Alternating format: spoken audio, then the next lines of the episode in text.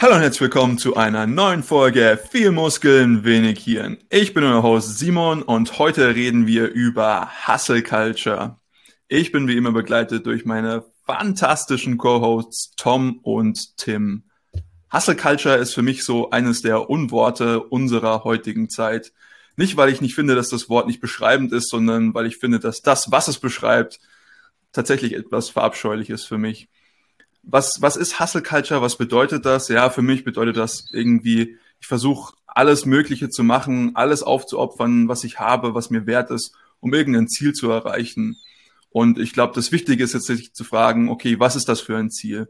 Ähm, da kommen wir später auf jeden Fall noch zu, aber wie seht ihr die Hustle Culture und was verbindet ihr denn damit? Ja, für mich hat Hustlen immer irgendwie so eine Connection zu Geld verdienen. Viel, viel Geld machen, in kurzer Zeit und eigentlich mit egal welchen Mitteln.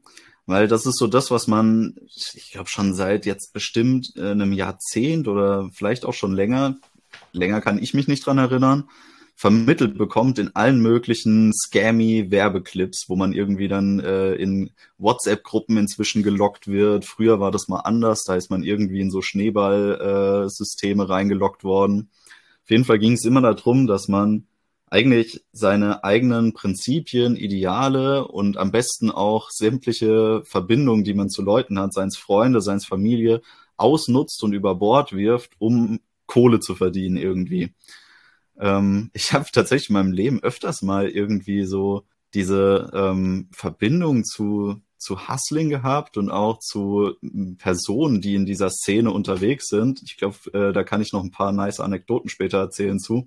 Ähm, grundlegend ist es dieses Geld verdienen zu jedem Preis. Und ich glaube, im ursprünglichen Sinne ist damit auch gemeint, dass man persönlich sich ähm, aufgibt, seine eigene Gesundheit und sein Wohlbefinden zurückstraubt, um möglichst viel Kohle zu verdienen. Also, dass man auch zum Beispiel Überstunden macht oder dass man ähm, zu wenig schläft, äh, fürs Business sein Leben opfert oder auch, und das hatte ich tatsächlich mal im Studium gelernt, dass man ähm, seine eigene Sexualität aufgibt und äh, sich selber prostituiert, um Geld zu verdienen, wenn es sein muss. Ja, also äh, tatsächlich, äh, to hustle ist, kann man schon mit, äh, damit in Verbindung setzen, sich zu prostituieren, auf jeden Fall, ja. Also ich glaube, wir haben ganz gute Konnotationen mit, sag ich mal, vielen Leuten der Social Media Welt, die man so ein bisschen damit in Verbindung bringen kann. Äh, natürlich springen da als erstes in, in meine Gedanken zumindest so Leute wie Andrew Tate, der jetzt, sage ich mal, in den letzten sag ich mal, Monaten recht präsent war durch seine jeweiligen Skandale und jetzt auch durch seine Festnahme. Ähm, aber ich, ich glaube, wir hatten auch schon in, in Deutschland vor, vor einer Weile einige gehabt. Ich glaube, Tom, du hattest da vorhin noch irgendwas erzählt dazu vor der Aufnahme. Wer, wer war das dann nochmal irgendwie damals? Ja, also die, die ersten äh, Bezüge, die ich zum Hasseln habe, die war so die damalige deutsche Fitnessszene um das Jahr 2013, 14, 15 rum mit äh, Karl S., Ralf Settele, Tim Gabel, Inscope 21 und da kommt's, der, kommt der Interessante ins Spiel, Alon Gawai, den kennt wahrscheinlich keiner mehr. Der war damals sehr viel auch in den USA unterwegs, hat da so mit so Gestalten wie Jeff Seid und so abgehangen und hat dann aber in äh, Deutschland auch immer mal wieder irgendwelche Aktionen gebracht. Und ich kann mich gut dran erinnern, da gab so eine Instagram-Einladung von ähm, Kollegen von mir aus dem Fitnessstudio damals, die dann gemeint haben, hey, lass da mal hinfahren. Und äh, habe ich dann gemeint, ja klar, okay, ich bin dabei. Und dann war das in so einer gemieteten Villa ein Treffen für so ein Schneeball-Marketing-System für ähm, Vitaminkapseln. Und zwar ist das äh, ein, äh, ein, ich nenne jetzt mal lieber nicht das Produkt, was da äh, versucht wurde, uns zu verkaufen, wurde uns dann ein, ein Multilevel-Marketing-System beworben, äh, mit dem wir in unserem Heimatstudio sozusagen alte Menschen äh, dazu bringen sollten, diese Vitaminkapseln zu kaufen und die entsprechenden Diät-Drinks und Diät-Meals, die es da noch äh, zuzukaufen gab. Und ich fand das alles damals extrem lustig. Ich habe mich da äh, so einen Tag lang ein bisschen amüsieren lassen in dieser gemieteten Villa.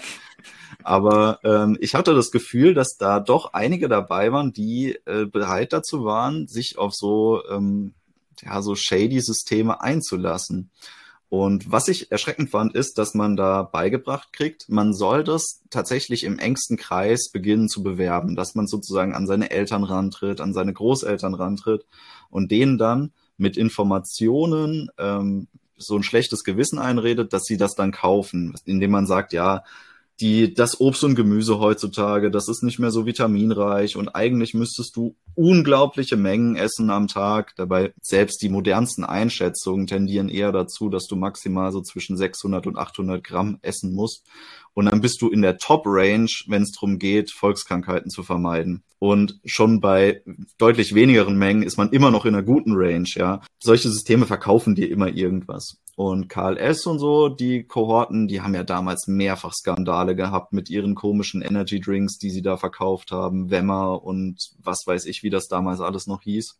Und das ist so die deutsche Hustler-Szene, die ich äh, kennengelernt habe. Und die sind heute auch immer noch aktiv, die sind bloß nicht mehr erfolgreich. Andrew Tate unterscheidet sich ja dadurch, dass der mit seiner Hustler Academy ähm, Social Media gedribbelt hat. Also der hat ja selber keine eigene Präsenz mehr, aber hat ja jeden von seinen äh, kleinen Stooges, die er da hat, dazu gebracht, irgendwie sich einen Kanal auf Social Media zu äh, erstellen und dann Short-Content von ihm die ganze Zeit zu spammen. Und deswegen ist er so präsent gewesen in den letzten Jahren. Das ist ja das Krasse eigentlich. Weil jeder hat, glaube ich, schon mal irgendwie Andrew Tate gesehen, auch wenn er nicht genau weiß, dass es diese Person ist. Aber der Typ hat dieses, diese Short-Form-Content-Geschichte ja komplett gedribbelt für sich. Ja. Also zwei Gedanken dazu. Ich finde es immer erschreckend, ähm, dass diese ganzen, oder beziehungsweise nicht erschreckend, aber schade, dass das eigentlich immer zum Beispiel eine sehr starken Verbindung oder eine sehr starke Konnotation mit dem Bereich Fitness hat. So, also man, wir haben es schon mal angesprochen, und, aber irgendwie alles damit hat irgendwie so ein bisschen zu tun. Okay, hey, du möchtest irgendwie erfolgreich sein und das ist irgendwie sehr stark getrieben, beziehungsweise die meisten Figuren daraus sind irgendwie schon mit diesem Fitness-Space verwandelt. Ja, also jetzt halt nicht nur, dass sie daraus kommen, aber zum Beispiel auch Andrew Tate redet sehr häufig darüber. Hm. Zweite Sache ist, und das hat mich so ein bisschen an die Grundprinzipien erinnert, beziehungsweise die Grundprinzipien, die man verrät, was du erzählt hattest mit diesen Multilevel-Marketing-Schemes, in denen man ja auch hasseln sollte. Ja, man, man verrät nämlich hierbei zum Beispiel seine, seine Beziehungen, ja, seine, seine, seinen innersten Kreis, ja, oder seine, seine Familie. Das ist für mich zum Beispiel einer dieser Probleme in dieser, dieser Hustle-Culture, dass man alles aufopfern muss, nur für den Erfolg.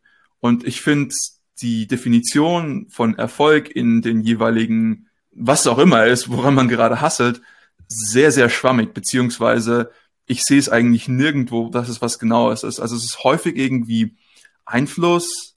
Ähm, am häufigsten tatsächlich ähm, ist es ein gutes Bild zu haben, dass, dass die Leute einen bewundern und natürlich Geld.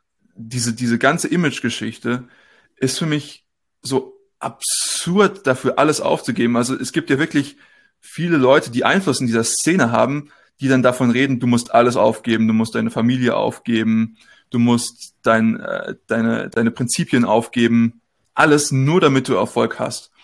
Und das finde ich vollkommen absurd. Für mich nicht verständlich, wieso man sowas reinfällt, tatsächlich. Ich glaube aber eben, dass diese Social Media Geschichte sehr stark dazu beigetragen hat, dass viele Leute eben sich solchen Ideen oder fast schon Ideologien, also ich würde es schon fast als Ideologie beschreiben, sich dessen verschreiben. Und man merkt das nämlich, wenn man zum Beispiel darüber nachdenkt, wieso hassle ich, so der Grund dafür. Wenn das wirklich das ist für Ansehen, Erfolg und Geld, dann halte ich das für erstens mal nicht nachhaltig und zweitens mal komplett losgelöst von allem. Ich, ich denke mir, es ist nicht nachhaltig im ersten, weil stell dir mal vor, du es ist gerade wirklich hart auf hart. Kannst du dann wirklich versuchen, dich zu motivieren nur für Geld? Ich glaube, die wenigsten Leute können das. Ich könnte es definitiv nicht. Aber wenn die Leute dann sagen, ja, ist es jetzt, weil ich mir den Ferrari holen muss oder so, wirklich ist es dir das wert, jetzt äh, dich aus den Tiefsten hochzuziehen? Also ich glaube, man, man braucht eine intrinsische Motivation, ein, ein wirkliches Wieso, das Why, und da kommen wir später, glaube ich, auch noch ein bisschen drauf, wo, wo die ganzen Leute immer so ein bisschen drumrum schiffen und sagen, ja, wenn du erstmal erfolgreich bist und das Geld hast, dann kannst du immer noch gucken. Und das glaube ich, das ist komplett die falsche Einstellung. weil somit wirst du es nie zum Erfolg schaffen. Meiner Meinung nach brauchst du irgendwas, was dich aus dem, frühst aus dem Bett zieht, was nicht Geld ist, was nicht Ansehen ist und wofür du auch Werte hast, für die du einstehen kannst. Und Hustle Culture ist für mich das komplette Gegenteil von all dem.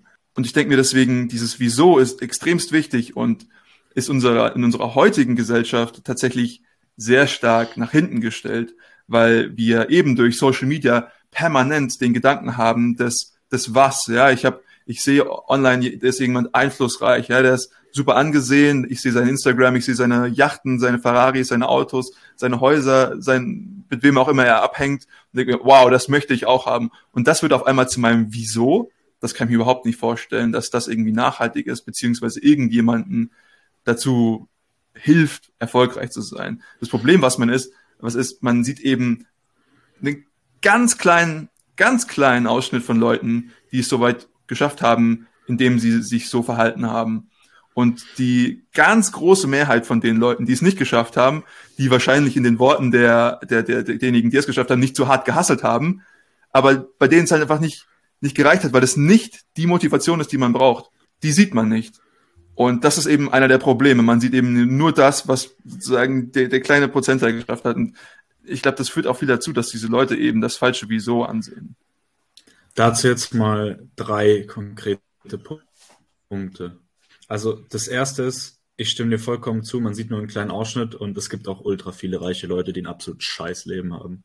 Der zweite Punkt ist, ich finde die, die Idee und das, das Prinzip, sich für eine Sache hinzugeben und hart zu arbeiten und sich dafür wirklich auch ja, einzusetzen, die finde ich an sich prima. Ja. Aber Punkt drei, Nachhaltigkeit ist nicht nur aus, aus dem ethischen und moralischen und philosophischen Ansatz sinnvoll, sondern, und das sage ich euch als, als Ökonom, es ist langfristig profitabler. Und das hängt damit zusammen, dass wir von geometrischen Prozessen sprechen, und wenn man da nicht nachhaltig ist, dann kommt immer irgendwann ein Punkt, an dem man anfängt zu verlieren. Und das sehen wir bei jedem dieser Hustle-Culture-Typen auf Social Media. Bei jedem. Irgendwann kommt der Punkt, wo du anfängst zu verlieren und dann verlieren sie entweder ihren guten Ruf, verlieren ihr Vermögen oder wie Andrew Tate verlieren ihre Freiheit.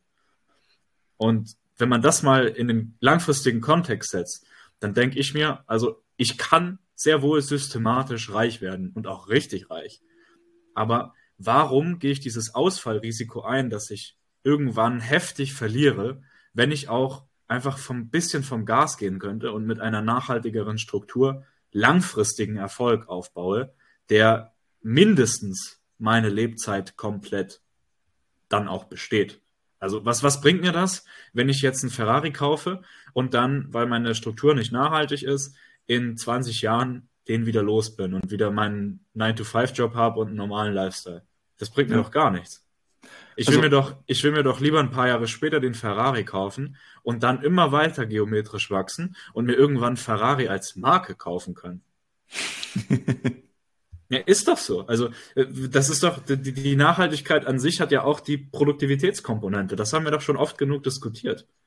Ja also zu deinem, zu deinem Punkt der Hingabe, ich finde das auch was, was sehr Schönes und ich glaube, das können wir alle drei bestätigen, dass wir das Arbeiten und das, das intensive Arbeiten für irgendwas, wo man sich wirklich hingibt, als was Schönes und auch als was extremst tiefgründig menschliches empfinden. Allerdings glaube ich, dass die Art der Hingabe beziehungsweise das Wieso, wofür man sich hingibt, in dieser existierenden Hustle Culture eben Geld und Erfolg und Ansehen ist. Und das sind die drei Sachen, die, wenn du versuchst, direkt zu erreichen, erreichst du sie nicht. Das sind die drei Sachen, die du nur erreichst, wenn du sagst, okay, ich habe irgendwas anderes und du bist auf jeden Fall in irgendeinem Gebiet, bist du ein Experte oder bist in irgendwas richtig gut, wo du dich hingibst dafür, dass du das wirklich meisterst, dass du einer Craftsmanship entwickeln kannst, wo du wirklich sagst, ich bin Experte und das ist, ich habe das sozusagen nicht dafür gemacht, um nur für das Geld, sondern eben weil mich irgendwas anderes motiviert hat, was viel, viel tiefer greifendes, was tiefgründigeres. Und dafür kann ich mich hingeben. Und dafür kann ich auch, in Anführungszeichen, hasseln. Dafür kann ich auch meine, meine, meine Freizeit opfern und, und sage ich jetzt halt mal, mich, mich wirklich auch vielleicht zu einem gewissen Grad gesundheitlich schädlich, um das zu erreichen. Ja, also man sieht das zum Beispiel bei, bei vielen Sportlern und Athleten, die geben sich ja auch dem, dem Ganzen hin und sagen, hey, ich nehme das zum Beispiel in Kauf. Viele Bodybuilder wissen zum Beispiel, also ich glaube, die meisten hoffentlich wissen es, dass das, was sie machen, auf jeden Fall Lebenszeit von ihrem Leben abziehen wird. Aber nichtsdestotrotz machen sie es. Nicht, weil sie dadurch denken, ich werde dafür berühmt und habe Ansehen, vielleicht ein paar natürlich auch. Aber ich glaube, viele machen es auch einfach für, für sich, für den, ich finde Bodybuilding ist kein Sport, aber ich sage es einfach mal Sport. Und das ist, glaube ich, eine der Sachen, die mich so stark an, an dieser Hustle Culture eben auch stören, dass die, der Fokus der Hingabe, dass dieser komplett pervertiert wird von dem, was eigentlich was extremst Schönes, was wirklich im Herzen der Menschheit für mich liegt, ja, die Hingabe für irgendwas, was man erreichen möchte, komplett auf den Kopf gestellt wird. Und diese Perversion, die du gerade angesprochen hast, Simon, die wird ja noch dadurch schlimmer, dass die Hustle Culture meistens so ausgelegt wird, dass man jungen Männern, die vielleicht nicht die beste Perspektive im Moment haben, einen, einen Perspektivenwechsel in kürzester Zeit anbieten möchte und denen diese Wünsche und Träume in den Ereignishorizont sozusagen hineinschiebt und deren, deren Horizont dadurch erweitert wird. Und dann sagt man ihnen noch, ja, das geht auch alles in drei Jahren, du musst nur deine Seele verkaufen. Und das ist halt so eine Sache, wo ich mir denke, ja, also wenn, wenn du anfängst, Leuten zu erzählen, wie sie reich werden können. Das können wir gerne auch mal machen. Das kann man tatsächlich mathematisch alles sehr gut darstellen und quantifizieren. Da könnten wir einen coolen Vortrag zu halten. Aber Schritt eins, und das sage ich jetzt wirklich nachdrücklich, Schritt eins im Reichwerden ist es, du musst irgendwas richtig gut können. Und das ist der, der erste Schritt und das ist der wichtigste Schritt. Und wenn man diesen Schritt überspringen will, immer wenn das irgendwo übersprungen wird, dann ist es so ein Schneeball-Scheißdreck, irgend so ein, so ein Unsinn, wo man halt nichts Nachhaltiges aufbaut. Und da kann ich nur ausdrücklich sagen, seid vorsichtig. Erfolgreich, jeder kann erfolgreich werden, jeder kann auch maßlos reich werden, wenn er es richtig macht. Aber Schritt eins ist, du musst irgendwas richtig gut können. Ist ja alles ganz interessant, was ihr erzählt, aber Tatsache ist ja, dass es unfassbar attraktiv ist und das schon sehr lange, dass man eben in diese in diese ähm, Schemes reinrutscht oder dass die ja, dass die Modelle funktionieren für manche Menschen. Ja, sie möchten das. Ansonsten wäre nämlich keiner von diesen Vorzeigehustlern jemals erfolgreich geworden, weil was ist denn das, was ähm, KLS und Co. damals verkauft haben? Was ist das, was Andrew Tate äh, jetzt die ganze Zeit verkauft hat? Sie haben das Hustlen an sich verkauft und zwar mit ihrem eigenen Scheme, das sie da äh, entwickelt haben oder dass sie sich selber irgendwie aufgedrückt haben. Immer wieder gibt es genug Leute, die möchten diesen Shortcut nehmen, weil es wird ja nicht vermarktet als das Hasseln im ursprünglichen Sinne. Wir haben ja gesagt, irgendwie Selbstaufgabe, Überstunden, ja, den eigenen Körper verletzen, zu wenig schlafen, Überstunden machen, alles Mögliche. Das zu opfern, um reich zu werden. Sondern es wird ein Shortcut verkauft, dass man sagt, hey, ihr müsst eigentlich gar nicht viel machen, heutzutage, und das ist mir auch oft aufgefallen, benutzt man immer nur noch den Begriff Side-Business. Irgendein lukratives Side-Business. So, du, ja, das ist gar nicht so viel, das kannst du nebenbei machen. Du machst irgendwie deinen McDonalds-Job und gleichzeitig bist du aber auch noch krasser Trader irgendwo. So. Und dann kommst du in die WhatsApp-Gruppe und dann äh, fünf Monate, eine Million Umsatz, Porsche Panamera, kein Problem. und das ist so das, das ist ja der Alter. Traum, der verkauft wird. Und Wo kann ich mich anmelden, Tom? Ja, kannst du mir nachher schreiben. Ich hole dich in die Gruppe, kein Problem. Okay, danke. Einfach bitte an viel.muskeln.wenig.gmail.com. Wenn dann nee. bitte eine GMX-Adresse. Aber anscheinend ist das ja, das ist ja so wieder eine Ersatzreligion, die verkauft wird, nämlich die Ersatzreligion des Reichseins. Ich meine, das ist ja auch so dieses Ding, was, was Andrew Tate so ein bisschen da draus versucht hat, noch mehr zu machen als eh schon. Also den meisten Leuten ist das gar nicht so klar, dass Geld und Konsum irgendwas ist, womit sie eine Leere füllen wollen. Also das ist ja das, warum es attraktiv ist. So, du kriegst es präsentiert und dann denkst du so, ja nice, Alter, mehr Geld löst eigentlich alle meine Probleme, die ich im Leben habe. Und Andrew Tate hat es dann nochmal auf eine neue Stufe gehoben, weil er hat dann so diese gesellschaftlichen Spannungen ausgenutzt, die er gesehen hat in der westlichen Welt, dass da so eine Spaltung ist. Und dann hat er einfach gesagt so, ja, ihr könnt damit auch diesen ganzen Mechanismen, vor denen ihr Angst habt, auch noch entkommen, wenn ihr besonders reich seid. Gar kein Problem, ihr werdet einfach Hustler und dann werdet ihr nicht mehr unterdrückt, wenn ihr das äh, nicht wollt. So, und das ist für mich so das Hauptproblem, dass den Leuten nicht bewusst ist, dass sie sich damit eine Ersatzreligion aufbauen, die sie eigentlich sinnvoller nutzen sollten. Und zwar, indem sie halt den Fokus schon auf sich selber richten, das ist gar kein Problem, das kann man machen, aber eben in, in Selbstentwicklung. Finde ich, finde ich sehr interessant. Ich hatte nämlich eh nicht darüber nachgedacht. Und zwar eben über dieses Wieso. Und das erinnert mich so ein bisschen an unsere Folge, äh, die wir damals zum Mythos des Sisyphus gemacht haben, beziehungsweise zu, zu Viktor Frankl, äh, Man's Search for Meaning, zu sagen, das Wieso zu finden, oder der, der, den, Grund des Lebens zu finden. Und eines der, der Konzepte, die wir damals ja ausgestellt hatten, war, dass jeder für sich teilweise, was heißt teilweise, jeder für sich muss sein, sein eigenen, sein eigenes Wieso herausfinden. Und das Ganze ist extremst schwierig. Das ist keine einfache Arbeit. Was jetzt solche Leute wie eben Andrew Tate machen, ist, sie gehen hin und sagen, hey, ich kann dir diese Schwierigkeit abnehmen. Diese schwierige Arbeit kann ich einfach komplett aus dem Fenster werfen Du setzt als dein Lebensziel einfach Reichtum und Ansehen. Und das ist dein Wieso und dann hast du das komplett einfach gelöst. Und dieser schwierige Prozess der Selbstentwicklung, der Selbstentdeckung, worin bin ich gut, was treibt mich, was ist mein Raison d'être, wieso bin ich überhaupt auf dieser Welt, das wird einfach komplett ersetzt mit Geld und Ansehen, Status und irgendwelche Bilder auf Instagram. Und das halte ich für total schlimm, weil die, das Potenzial der Menschheit wird für mich dadurch so viel verschmälert. Und wenn ich mir dann auch denke, was sind das denn für, für Sachen, die diese Leute dann versuchen auf die Beine zu stellen? Und ich möchte jetzt halt hier nicht die Ideen dieser, dieser Leute äh, kaputt machen. Aber wenn ich mir denke, was tragt ihr an der Gesellschaft oder zu der Gesellschaft bei, dass euch sozusagen erlaubt, reich zu werden? In, in dem Sinne von, ich muss ja irgendeinen Mehrwert für die Gesellschaft schaffen.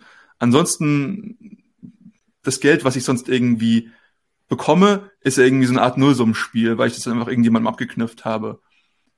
Aber wenn ich irgendwie einen Mehrwert schaffe, ja, das heißt, wenn irgendjemand sagt, hey, das, was du mir anbietest, ist mir mehr wert als das Geld, was jetzt in meinem Bankkonto sitzt, dann habe ich irgendwas geschaffen, was für die Gesellschaft unfassbar wertvoll ist. Und das ist auch das, wo ich vorhin gesagt habe, dann verdiene ich es auch reich zu werden, weil ich irgendetwas geschaffen habe, nicht, weil ich reich werden wollte, sondern weil ich es geschaffen habe für die Gesellschaft. Und ich meine, das ist für mich auch das wunderschöne Prinzip des Kapitalismus. Ich schaffe irgendetwas für die Gesellschaft und werde dadurch reich. Es nicht, geht nicht darum, reich zu werden. Und ich glaube, das ist auch einer der, der Probleme, die die Leute haben. Eben diese Konnotation mit Kapitalismus ist gleich, es geht nur ums Geld und reich zu werden. Nein, es geht darum, irgendetwas zu schaffen für die Gesellschaft. Und nur dann habe ich die Erlaubnis, reich zu werden. Und auch nur das ist nachhaltiger Reichtum. Genau. Weil alles, jedes Nullsummenspiel geht irgendwann mal gegen mich. Und sobald es gegen mich geht, verliere ich ja das wieder, was ich aufgebaut habe. Weil die anderen es mir wieder wegnehmen. Richtig. Und das, das beste Beispiel, wir hatten halt auch schon, das, das hast du mir ja sogar tatsächlich erzählt, das Buch von Bastiat. Äh, unser, unser Lieblingsfranzose Frédéric Bastiat. Der hat das wunderschön formuliert. Und da hat er gesagt, die falsche Straße, ich übersetze das jetzt einfach sinngemäß, die falsche Straße erkennt man daran, dass keiner bereit ist, sie wirklich zu Ende zu gehen. Und genau das sind ja diese, diese Schneeballsysteme. Ich bring dir, ich bring dir bei, wie du anderen beibringst, wie sie reich werden. So. Wenn wir das jetzt alle machen, ja, dann ist nicht gut. Also die Straße können wir schon mal nicht zu Ende gehen. Wenn ich dir jetzt sage, ich bring dir was bei, was dein Leben fördert, was dich als Menschen verändert, ja, was dich nachhaltig prägt, dann können wir das zu Ende denken. Nur da ist wieder die Schwierigkeit, dafür muss ich ja was können, dafür muss ich ja wissen, wovon ich rede. Wenn ich dir einfach nur sage, wie du äh, am kosteneffizientesten Instagram-Ads schalten kannst für deinen Business-Channel, wie du anderen Leuten erklärst, wie sie auch einen Business-Channel machen können, dann äh, dreht, sich, dreht sich die Schildkröte da im Kreis und beißt sich irgendwann in ihren Schwanz. Und das muss ja nicht sein. Ja, aber es ist auch irgendwie attraktiv. Ja, kurzfristig also, auf jeden Fall. Das, das ist wie Inflation. Ja, wenn ich Geld drucke, dann habe ich es jetzt gleich zum Ausgeben. Aber das heißt ja nicht, dass ich in einem Wirtschaftskreislauf irgendwas verbessert habe. Das zahlen halt dann die anderen durch ihren Kaufkraftverlust. Das ist ein ja, geiles Geschäftsmodell, aber halt nicht, das ist halt nicht nachhaltig. ist aber auch einfach so ein nicer Circle Jerk, wenn du, also wenn sich alle immer gegenseitig helfen, den nächsten Business Channel zu eröffnen und alle sind irgendwann dann ganz gut da drin, sich gegenseitig Business Tipps zu geben, aber keiner hat jemals ein Business aufgezogen. Also Obwohl, ich muss die, ich muss, ja, bitte. Ja, das kann man eigentlich keinem vorwerfen, weil die meisten, die ganz oben stehen und diese äh, Tipps geben, die haben ja irgendein Business am Laufen, ja das auch irgendwie genug Geld abwirft. Also ich meine zum Beispiel so ein Karl S., der ist ja reich. Oder auch ein Andrew Tate, der hat es ja eigentlich auch geschafft. So, das sind ja alles sehr, sehr reiche Menschen, die anderen Leuten dann erzählen, wie sie vermeintlich auch reich werden können. Nee, also gut, ich kenne das jetzt natürlich nicht, weiß nicht, was die da für Inhalte vermitteln. Vielleicht ist es auch alles ganz toll, vielleicht lohnt sich das auch für alle, in Karl S. seinen Buchclub zu gehen. Vielleicht sind die zu Unrecht verschrien, ich kann es nicht sagen. Das ist immer so das Problem. Man guckt halt von außen drauf und denkt sich so, yo, Bullshit, Alter, ich lass mich da nicht reinziehen. Aber die sind schon halt, das sind halt shady Typen. Das lässt sich einfach nicht von der Hand weisen. Das ist, das ist halt die Sache. Sie werfen viele von ihren Prinzipien einfach über Bord, um die Reichweite zu haben und, sage ich auch mal, die Präsenz zu haben. Weil wenn ich auch jemanden sehe, oh wow, guck mal, der der lässt jetzt halt irgendwie alles von sich gehen und sagt, hey, das, also das, das schafft ja auch irgendwie eine Präsenz und natürlich, und das im Social Media schafft das auch eine sehr starke mediale Präsenz. Dementsprechend sind das auch die Leute, von denen du hörst, dass sie dir irgendwie beibringen. Und ich muss auch, sage ich jetzt halt mal, sage ich mal, diese, ich bring dir bei, wie du irgendwas machst, Geschäftsmodelle in, in Schutz nehmen, weil auch die schaffen Wert wenn du dann wirklich irgendjemanden hast, der nicht weiß, hey, wie ziehe ich jetzt zum Beispiel einen Podcast auf, ja? Auch wir haben damals schon irgendwie versucht, Input zu bekommen, hey, wie mache ich das am besten? Wie, wie, wie gestaltet man ein Interview am besten? All diese Sachen, das sind ja auch im, im Sinne von dem Argument, was ich vorhin gebracht hatte, der Mehrwert liegt darin, dass ich mir das nicht alles selbst beibringen muss und extremst viel meiner Zeit da reinstecken muss. Deswegen an sich hat das schon eine Validität, dieses Geschäftsmodell. Allerdings geht es ja auch, sag ich mal, ist es halt eine, eine sehr schöne Plattform, um eben diese Kultur darauf aufzubauen. Weil dieses Geschäftsmodell kann man auch komplett disjunkt von dieser, von dieser Kultur aufziehen.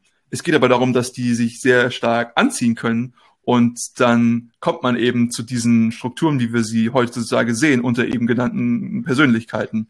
Und das ist halt auch das Problem, was ich ehrlich gesagt sehe, dass man dann einfach seine kompletten Prinzipien über Bord wirft und auch so ein Post von so von so einem Kerl namens O'Leary, ich kannte ihn nicht, ich habe nur einen Post von ihm gelesen. Ja, es ist egal, gib alles auf, deine Beziehung, verrat deine deine deine Eltern, egal wenn dein Hund stirbt, Hauptsache du hast Erfolg. Vielleicht ist es dir in dem Moment egal. Aber du wirst irgendwann in einen Punkt kommen, wo du dir denkst, hätte ich bloß. Und häufig geht es dann auch darum, das sind Sachen, die kannst du dir mit keinem Geld und keinem Erfolg dieser Welt zurückkaufen. Auch das deine Gesundheit. Simon, da sind wir jetzt bei dem perfektesten Punkt. Der Erfolg, der hier propagiert wird, der ist ja immer nur pekuniär. Und diese Dimension dessen, dass ich Geld habe, die ist ja absolut begrenzt, dass ich eben manche Sachen, wie du gesagt hast, gar nicht kaufen kann. Und was ist denn jetzt, was ist denn jetzt das Problem, was wir als, als äh, Ökonomen sowieso immer am allergeilsten finden. Ja, der abnehmende fucking Grenznutzen. Das ist aber eine Sache, die dir keiner erzählt. Was, was bringt's dir denn, wenn du jetzt richtig viel Geld hast, aber du weißt, du bist nächsten Monat tot? Würdest du das annehmen? Würdest du den Deal nehmen? Würdest du mit mir russisch Roulette spielen? Würdest, stell dir die Frage, würdest du russisch Roulette spielen? Ist nur eine Kugel drin, du kriegst eine Million. Kannst es so oft spielen, wie du willst. Würdest du es machen? Und wenn du dann Nein sagst, ja, dann kauf dir nicht, dann geh nicht in den scheiß Buchclub. Zumindest nicht in den Wenn du Ja sagst, wenn du Ja sagst, schreib uns eine E-Mail, dann setzen wir einen Buchclub auf. Ich glaube, wir würden einen anderen Buchclub aufsetzen, aber ja. Die Grundidee von einem Buchclub ist ja nice. Also, Moment mal. Das war vielleicht ein unglückliches Beispiel hier mit Karl S. haben, wir, haben wir nicht auch einen Buchclub? Aber ich, ich würde gerne noch mal auf was eingehen, ja diese Verknüpfung, die wir vorhin schon festgestellt haben, dass es irgendwie offensichtlich ist, dass es ziemlich oft mit Fitness oder mit, mit generell mit Sport und Gesundheit auch alles verknüpft ist. Da wird es dann auch irgendwo zweischneidig, weil viele entweder sie fangen damit an, erstmal was Gutes zu wollen. Zum Beispiel, ich hatte jetzt ein relativ aktuelles Beispiel, Jasper Carven. Ich weiß nicht, ob ihr den kennt. Das ist so ein, so ein lauchiger Ernährungsberater aus dem Internet. Und der hatte früher mal so einen Aufklärungsgedanken in seinen Videos, in denen er immer wieder gesagt hat, so dieses Diätprogramme, Diätpillen, so ist alles der, ist alles Scam. Und dann hat er das versucht wissenschaftlich so aufzudröseln und zu belegen und hat versucht den Leuten beizubringen, wie das ganz einfach auf der Basisebene funktioniert. Nachhaltiges, gesundes Abnehmen, gesunde Ernährung, wirklich ganz, ganz basiert auf seiner Ernährungsberaterschiene oder ich weiß nicht, er ist glaube ich sogar Ernährungswissenschaftler ist auch eigentlich relativ egal. Er hat auf jeden Fall äh, eine, eine fachliche Meinung zu dem Thema. Und inzwischen ist er aber in diese, in diese Hasselschiene reingerutscht und verkauft jetzt selber so Scam-Diätpillen, die wahrscheinlich überhaupt nicht das tun, was er da bewirbt. Also im Endeffekt ist das eine Diätpille, die besteht aus Grünteeextrakt, Piperin, Cholin und ich glaube sonst nicht viel. Es ist eine teure Koffeinpille und dann sagt er, ja, es steigert deinen Grundumsatz. Also es ist halt was, dass viele Leute haben mal irgendwann angefangen, was ähm, Positives in die Welt zu tragen. Karl S. ja zum Beispiel auch. Karl S. hat angefangen mit veganer Ernährung und Fitnesssport. Ob das jetzt mit der veganen Ernährung so toll war, keine Ahnung, aber er hatte einen positiven Grundgedanken, den er in die Welt getragen hat. Und auch Andrew Tate hat ja auch propagiert, man soll erstmal sich selber auf die Reihe bringen, erstmal selber Sport machen, seinen Körper in die beste Form bringen und dann gucken, ob man immer noch unzufrieden mit seinem Leben ist. So, das war zum Beispiel eines dieser Videos, die mir mal angespült worden sind, wo ich gesagt habe, hey, ja, ist eigentlich eine stabile Aussage, kann man so stehen lassen. Mach erstmal was an dir selber, versuch dich selber auf die Reihe zu bringen und guck, ob dein Leben dann immer noch scheiße ist, ob du es immer noch genauso scheiße findest wie zu dem Zeitpunkt, als du ganz am Boden warst genau diese Message, die tragen viele von diesen Personen als allererstes in die Welt. Und hinterher fängt es dann an, dass sie irgendwie korrumpiert werden durch diese Businessmaschen. Ja. Und da frage ich mich, wo kommt das her bei den Leuten? Kommt das her, dass sie so langsam erfolgreich geworden sind durch das, was sie gemacht haben davor? Oder haben sie irgendwann gedacht, ja, scheiße, das wirft irgendwie nicht so viel Geld ab, wie ich gedacht habe, ich muss was anderes pushen? Ja, ist die Frage, wo liegt die Kausalität? Ich denke auch, ich denke auch, das ist Letzteres. Also du, du hast es ja als, als Perspektive, wenn du so ein System aufbaust, dass du wirklich, du kannst ja wirklich Millionen verdienen. Also das ist ja wirklich nicht unrealistisch, Tom. Du kannst ja wirklich Millionen verdienen mit so einem Scheiß. Und für jemanden, der nicht unbedingt jetzt weiß, okay, ich werde eh in meinem Leben Millionen verdienen, naja, für den ist das auf einmal extrem reizvoll, weil sowas geht ja auch recht zügig. Hm. So, da sagst du, ja gut, dann verrate ich halt mal fünf, sechs Jahre meine Prinzipien, dann habe ich zehn Millionen auf dem Konto. So. Mich persönlich würde das jetzt nicht reizen, weil mir zehn Millionen viel zu wenig ist. Aber das ist eine andere Baustelle. Ja, aber auch dafür gibt's ja Beispiele. Es gibt ja Leute, die haben nie irgendeine positive Message gepusht. Also zum Beispiel jetzt so aus der Region, wo wir herkamen, gab's ja diesen berühmten Fall von dem S&K-Skandal, also Schäfer und Koller. Und die haben ja nie irgendwas Positives gepusht in die Welt. Die haben einfach nur gescammt. Die hatten, die hatten von Anfang an genau einen Plan sich zurechtgelegt, wie sie die Leute um ihr Geld betrügen, um selber so reich wie möglich zu werden. das Nur ist aber wenigstens authentisch. ja, ich weiß. Wenn schon kriminell, dann wenigstens richtig, oder? Ich, ich glaube, also ich glaube da eher an die Leute, die mal einen positiven Grundgedanken in die Welt getragen haben. Aber vielleicht sind genau die ja dann auch gefährlicher. Ich glaube, ja. als Außenseiter kannst du sie nicht unterscheiden. Oder nur schwierig. Ich finde nur, ich finde nur diese Verknüpfung interessant, dass sie eben besteht ja. und dass sie sehr augenscheinlich ist. Wie vorhin schon gesagt, dass diese, diese Verbindung zum Sport, weil, weil es auch einfach sehr simpel ist, darin zu hasseln. Ja, ich muss jetzt halt nicht viel können in den Worten von Tim, um darin jetzt zum Beispiel zu hasseln. So ich, wenn ich mich einfach komplett in Grund und Boden trainiere, dann kann ich auch sagen, ich habe jetzt halt hier gehasselt so. Und ähm, ob das jetzt halt effizient ist oder überhaupt effektiv, das sei jetzt halt mal dahingestellt aber es ist sehr einfach darin. Ne? Man, man hat nämlich gleich das Feedback, wow, das war ein Monster-Training, ich bin jetzt super kaputt und ich habe so viel Output geleistet und so und so viel gehoben und so weiter. Von daher ist es, glaube ich, recht, recht einfach, da schnell hinzukommen. Und das ist ja auch was, was mich so ein bisschen nervt. Ja, anfangs war das Ganze immer noch so auf diesen, sage ich mal, Social-Media-Content-Seiten, die irgendwie Fitnessstudio Relevanz hatten beziehungsweise Verbindungen hatten, war es auch immer so erst lustig dargestellt, so ja, da war Hustle Culture im Fitnessstudio. Ich habe irgendwie so das Gefühl, dass es mittlerweile eigentlich schon mehr etabliert ist, dass das so, ja, ist so ein Muss, so muss halt irgendwie jeder machen. Zum Beispiel fand ich auch total schade, weil für viele Leute geht dadurch auch der Spaß an der ganzen Sache komplett verloren. Klar, ich meine, wenn du, wenn du sowas professionell machen möchtest, wenn du jetzt auf on Stage gehen möchtest, dann kann nicht jedes Training Spaß machen und nicht jeder Teil deiner Arbeit wird dir Spaß machen. Und das ist aber bei jeder Arbeit so und das ist auch vollkommen in Ordnung. Aber für viele Leute, die sagen, ich hasse darin, die jetzt definitiv keine Pros sind, sehe ich das einfach als komplette Verschwendung von, von ihrem Fokus und von dem, was sie eigentlich machen könnten damit, nämlich wirklich eine, einen Ausgleich oder so für sich finden. Und das geht wieder dahin zurück, was ich vorhin gemeint hatte, mit es ist verschwendetes Potenzial irgendwo unserer Menschlichkeit, wenn wir uns irgendwie so an, an gewisse Sachen heranwagen. Es ist ja nicht nur, sag ich mal, das Problem des Fokuses, welches die Hustle Culture auflegt, nämlich Geld und Ansehen, sondern auch, wie ich daran gehe. Und das haben wir beide schon irgendwie jetzt so angesprochen, aber es ist ja irgendwie auch die Synthese, die es wirklich daraus so abstoßend macht, dass ich sage, okay, ich verkaufe jetzt alles und ich gehe so super nicht nachhaltig an die ganzen Sachen ran, nur um Geld zu bekommen. Ich glaube, wenn es nur das eine oder das andere wäre, dann wäre es vielleicht noch irgendwie in Ordnung, weil das haben wir ja vorhin gesagt, so wenn ich irgendwie ein, ein tiefgründiges Wieso habe, den, den Grund gefunden habe, mein, das, was mich aus dem Bett zieht, wo ich sage, hey, dafür kann ich mich jetzt auch wirklich motivieren. Das ist jetzt kein Geld und kein Ansehen. Und wenn ich dafür, keine Ahnung, meine Gesundheit ein bisschen in, gefährde oder irgendwie sage, hey, ich vernachlässige ein paar Beziehungen, ist ja auch echt nicht gut und nicht nachhaltig, aber kann ich zumindest noch ein bisschen verstehen. Und das fürs Geld zu machen, nur und für Ansehen, das macht es einfach komplett für mich kaputt. Ich, ich, es gibt ja auch Personen, bei denen man sagen kann, die hasseln und die machen das aus einer ja, für sich sinnvollen Motivation. Also so ein Elon Musk zum Beispiel, der hasselt ja auch, wenn er irgendwie ja. nur fünf Stunden in der Nacht pennt oder so. Das ist nicht nachhaltig, das ist auf lange Zeit nicht gesund oder so, aber der weiß ja immerhin, wofür er es macht. Er ist der krasseste Meme-Lord, ja. genau. aber auch hier, Tom, muss man wieder sagen, wir haben ja keinen Counterfactual.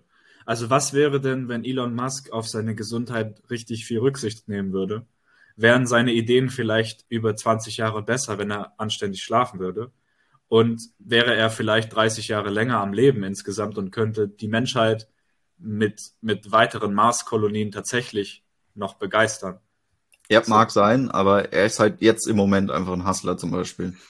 Und das ist ja auch vollkommen in Ordnung, so wie, so wie Simon das schon gesagt hat. Es geht ja auch um Fokus.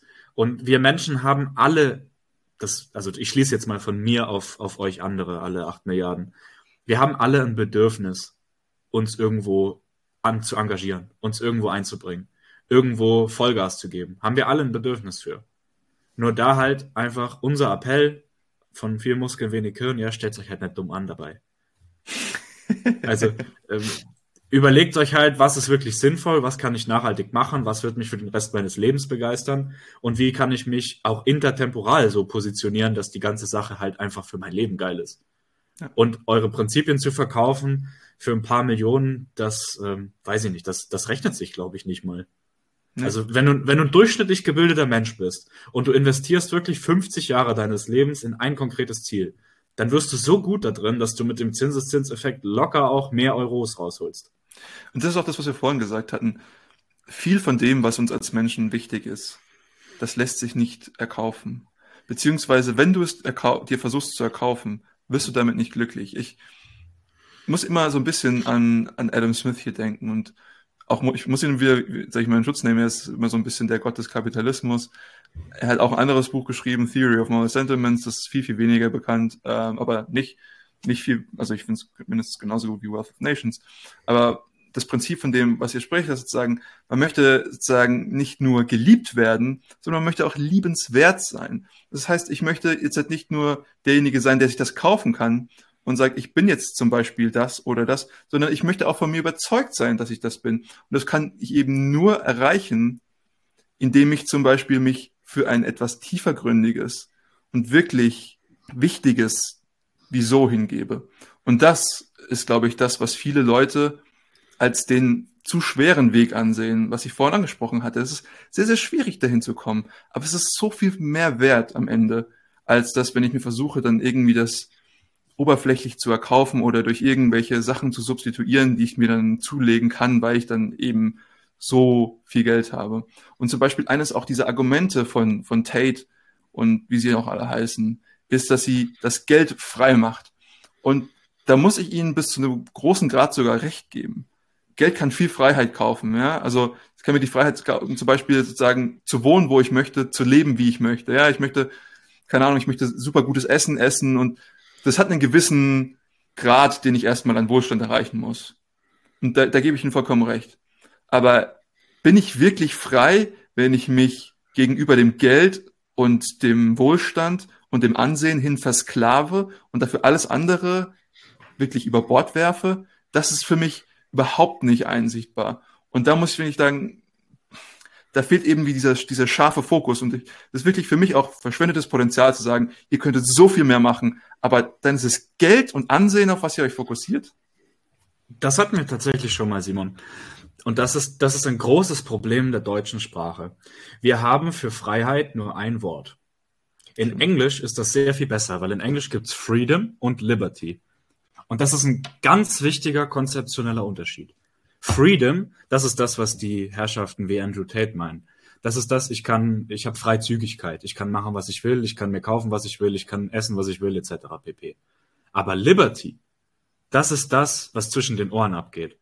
Und wenn ich mir für den Freedom-Part meines Lebens den Liberty-Part ruiniere, weil ich immer daran denken muss, okay, wie kann ich jetzt aufpassen, dass ich nicht von irgendeinem, den ich über den Tisch gezogen habe, gefressen werde. Dann habe ich bei allen schnellen Autos der Welt habe ich kein freies Leben mehr. Habe ich überhaupt kein freies Leben mehr. Und da ist eine Gefängnisstrafe mein allerletztes Problem. Weil wenn ich reich werde, indem ich einen Berg voll Leichen erklimme, dann werde ich irgendwann den Blut ertrinken. Das geht gar nicht anders. Und da kann mir auch keiner was anderes erzählen. Jeder wird irgendwann, jeder wird irgendwann davon heimgesucht. Und der, der moralische Konflikt auch, das, das, das mit sich rumzutragen, das ruiniert die Liberty-Komponente vollständig. Das, das, ist einfach so. Also, das ist der, der das, ja, das ist so.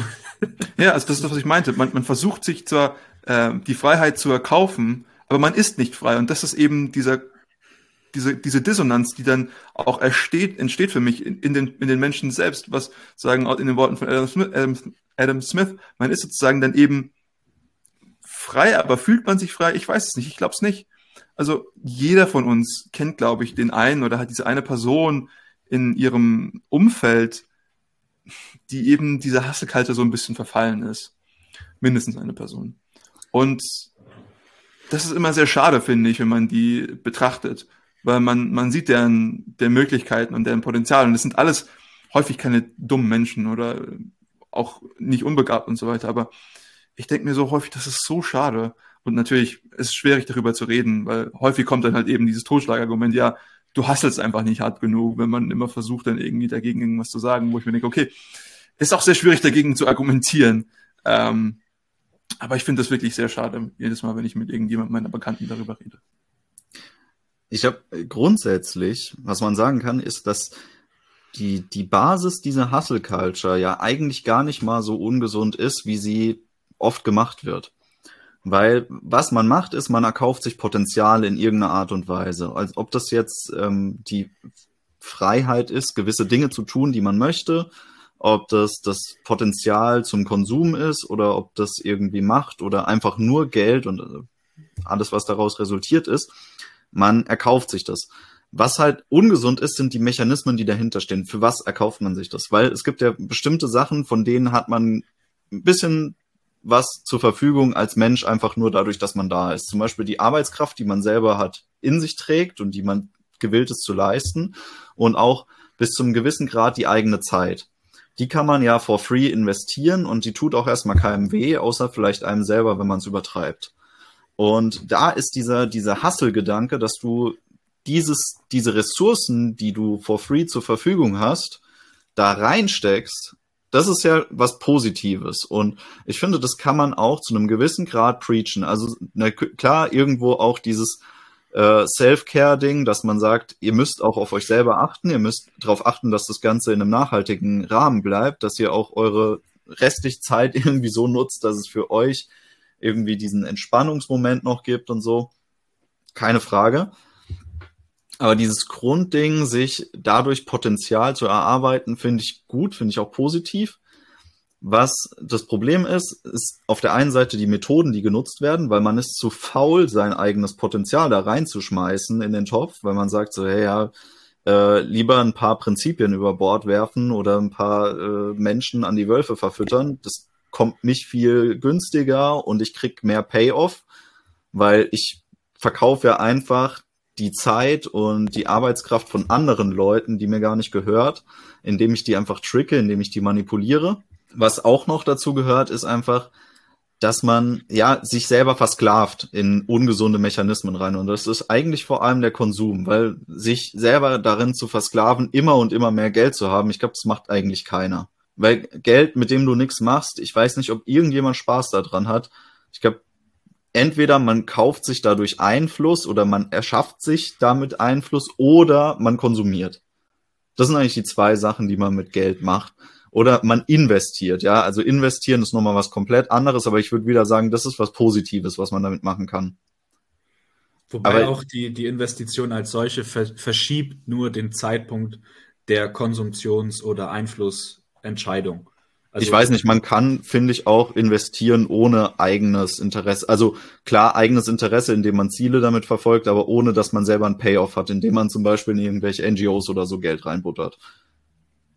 Ja, und damit kaufst Gut, du dir ja direkt Einfluss. Ich wollte ja, sagen, aber, kaufst du dann vielleicht nicht irgendwie dein Seelenheil oder so? Ja, alles möglich, ist egal, aber ich würde halt sagen, das ist, damit, damit hast du was Positiveres bewegt, als wenn du das jetzt einfach nur in, in leeren Konsum reingebuttert hast, weil du gesagt hast, ich brauche einen Bugatti oder so. Grüße gehen raus an George Soros und Fridays for Future.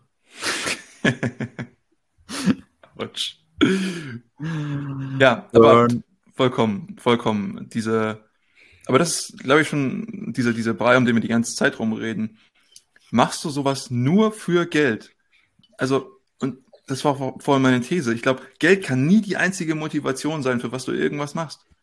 Wenn, wenn dann wirklich mal, wenn es wirklich mal richtig hart wird und du richtig, richtig reinknallen musst, ich glaube, dann kann Geld nie die Motivation sein. Irgendwas anderes muss sich dann aus dem Bett ziehen. Ja, das ist ja genau das, was ich meine. Es geht immer um Konsum und das, was sie mit Freiheit meinen, ist meistens auch die Freiheit zu konsumieren. Und das ist jetzt egal, ob man sagt, ich, ich fahre die ganze Zeit fünfmal im Jahr in Urlaub sonst wohin oder ich kaufe mir irgendwelche Autos oder Uhren oder sonst irgendwas. Ich meine, es gibt so viel leeren und sinnlosen Konsum in dieser High-Class-Geldebene. Äh, das, das ist ja, das ist ja deren Ersatzreligion, ist ja einfach irgendeinen Scheiß zu kaufen. Ja, wir müssen irgendwas huldigen. Ne, Im Sinne von, von Nietzsche, wir haben Gott getötet, so jetzt brauchen wir einen neuen Gott. Und für die ist das halt irgendwie. Louis Vuitton. Louis, zum Beispiel. Ja. also, ja, sehe ich, seh ich ähnlich. Ich meine, ich, ich gucke mir das an. Ich gucke mir so High-Class-Mode an, Burberry oder sowas. Ja, dann kannst du dir so einen Schal kaufen für verschissene 650 Euro oder sowas. Kann dieser Schal jetzt irgendwas krasses oder so, oder sieht der besonders toll aus? Nee, der sieht halt nicht besonders anders aus als irgendein Schal von H&M und der macht auch nicht wärmer. Aber äh, du hast halt entsprechend Geld dafür gezahlt. Ich glaube, wir sind dafür auch das falsche Klientel. Ähm, ich habe schon häufig darüber Diskussionen gehabt und äh, ich glaube, es ist eine gewisse Wertschätzung für die die Arbeit, die da reingegangen ist und die vielleicht auch das, die, die Kenntnis von und das, das, die Fähigkeiten, die da reingegangen sind, um das zu produzieren und das Level an Qualität der Produktion, was für viele Leute dann ausschlaggebend ist. Natürlich ist das Problem, dass das Ganze halt irgendwie halt nicht nur wegen Social Media, aber pervertiert wurde, dass es dann einfach sozusagen ist, ich kaufe mir das, weil viele andere können sich's nicht kaufen und ich bin einer der wenigen, die es haben und deswegen kaufe ich es mir. Und das ist natürlich wieder eine ganz andere Motivation. Das ist die Motivation der Hasser. Deswegen, ich glaube, man muss da die, sage ich mal, Leute, die Luxusgüter konsumieren, bis zum gewissen Grad in, in Schutz nehmen. Aber es gibt auch, und das ist, ich weiß nicht, ob es die, die Mehrheit ist, ich kann mir schon vorstellen, dass es mittlerweile die Mehrheit wirklich ist, die dann aber eben auch das einfach nur konsumieren, weil sie sagen, ich kann es und du halt eben nicht. Also an der Stelle, Simon, das ist auch jetzt eine ganz klare Diskussion Richtung Status. Und genau. wir, wir alle haben irgendwas, was wir als Statussymbol empfinden. Und bei uns dreien ist es halt eher so, dass wir uns selbst als unser persönliches Statussymbol sehen. Wir identifizieren uns vielleicht über unser Humankapital, über unsere Bildung, über unsere Fähigkeiten, über das, was wir aus uns selbst geschaffen haben.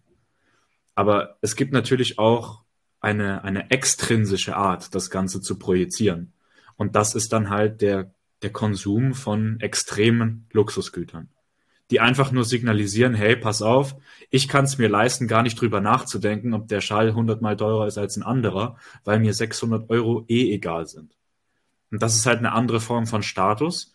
Und das, wie du schon vorhin gesagt hast, muss man auch in gewisser Weise würdigen, weil natürlich die, die Entscheidungsparameter eines solchen Kaufes ganz anders sind, wenn ich Millionen rumliegen habe. Ja?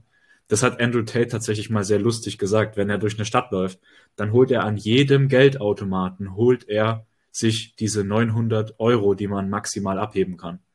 Und dann hat die Interviewfrau gefragt, ja, warum denn? Und sagt er, ja, ja, sehen Sie, wenn ich 900 Euro von meinem Konto abziehe, dann verändert sich diese Zahl eigentlich nicht, weil ich kann mir eh nur die ersten sechs Ziffern merken. Und deswegen ist es Free Money.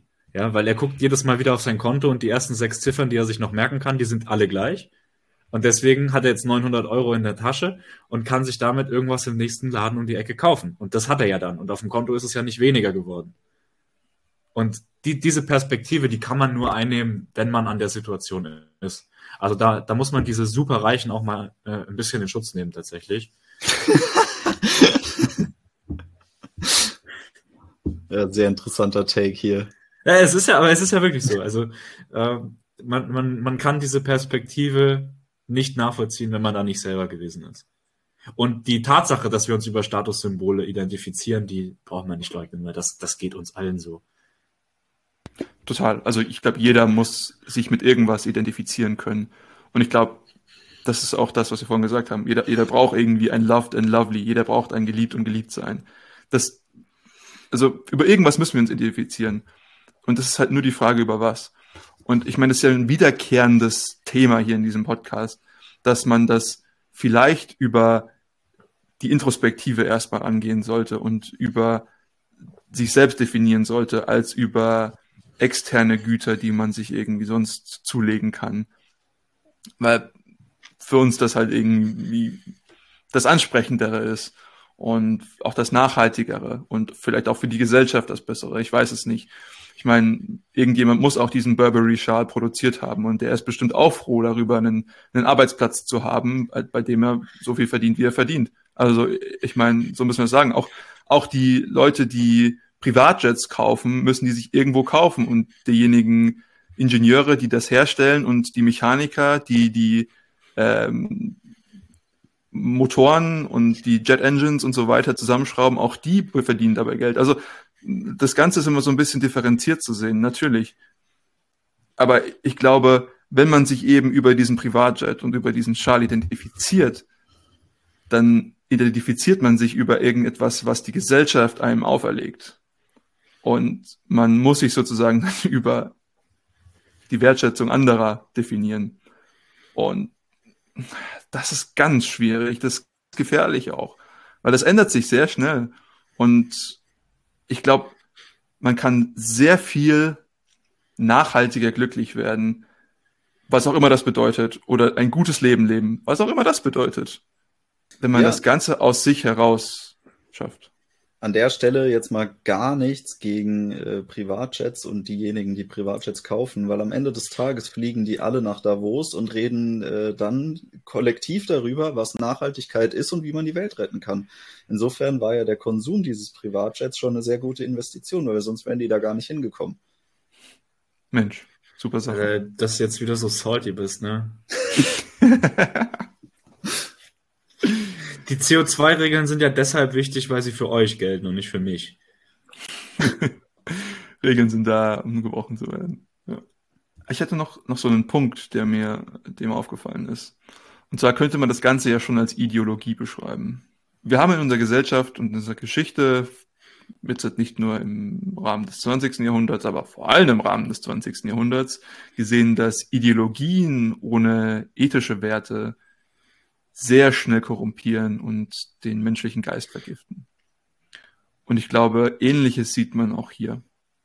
Und zwar ist das Problem, dass an sich die Existenz von gewissen Grundsätzen und Prinzipien von vornherein abgestritten wird. Das ist gar nicht, dass darüber gesprochen wird oder dass gar nicht darüber nachgedacht wird. Es wird sehr wohl darüber nachgedacht.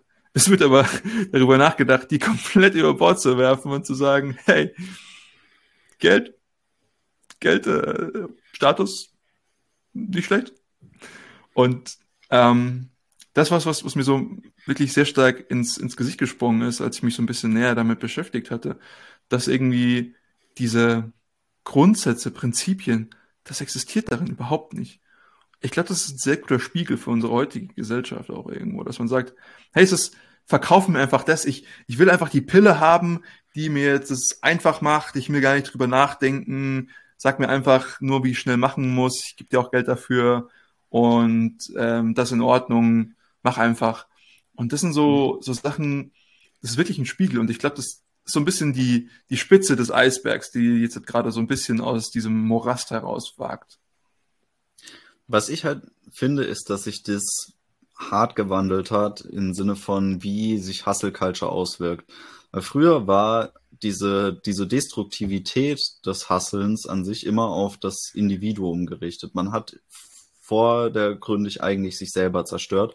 Und heutzutage richtet man diese Destruktivität eher nach außen, dass man sagt, man opfert andere dafür oder man opfert anderes dafür.